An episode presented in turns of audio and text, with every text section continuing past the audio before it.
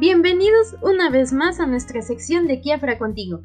En esta ocasión vamos a hablar sobre las ventajas y desventajas de rentar. En el artículo pasado en Kiafra te compartimos los motivos perfectos por los cuales rentar no es una mala idea. En esta ocasión te queremos mostrar algunas ventajas y desventajas que creemos son importantes y debes considerar a la hora de rentar un inmueble. Empecemos con las ventajas que trae el rentar un bien raíz. Primero, no es necesario desembolsar una gran cantidad de dinero en el pago inicial.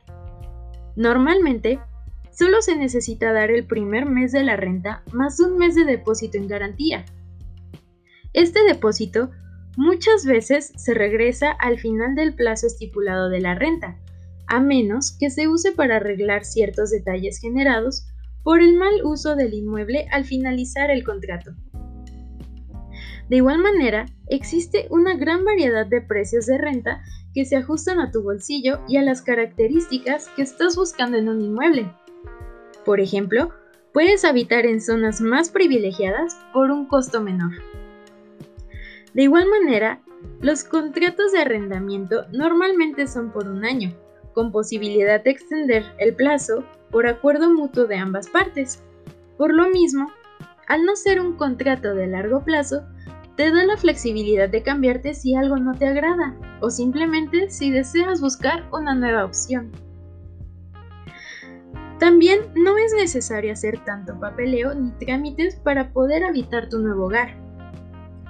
En muchas ocasiones, los gastos de mantenimiento ya vienen incluidos en el monto mensual de la renta y finalmente, en algunos casos, puedes llegar al acuerdo con el propietario de que al finalizar el plazo de la renta se tenga la opción de comprar el bien inmueble. Como podrás ver, existen varias ventajas en rentar un inmueble. Sin embargo, a continuación te enlistaré algunas cosas que también debes de tomar en cuenta para que estés seguro de que la opción de rentar es para ti.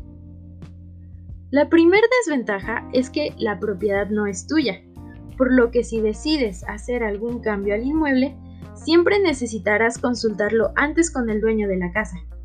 Además, cualquier desembolso que hagas para mejorar o reparar el inmueble, en lugar de ser una inversión, se convertirá en un gasto para ti.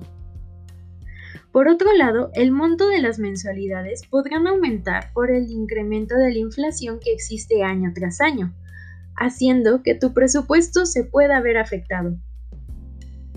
También si por algún motivo requieres mudarte antes de que termine el contrato, puede existir alguna penalización. Y finalmente, al término del contrato de arrendamiento, el dueño podrá decidir no querer renovar el contrato, por lo que tendrás que desocupar el inmueble y buscar otra propiedad. Todos los puntos que planteamos anteriormente son temas que tienes que analizar para saber si lo que realmente quieres es rentar un inmueble o si el comprarlo es una mejor opción para ti. Cualquiera de las dos situaciones será buena, siempre y cuando vayan de la mano con los objetivos que tengas en mente para tu futuro.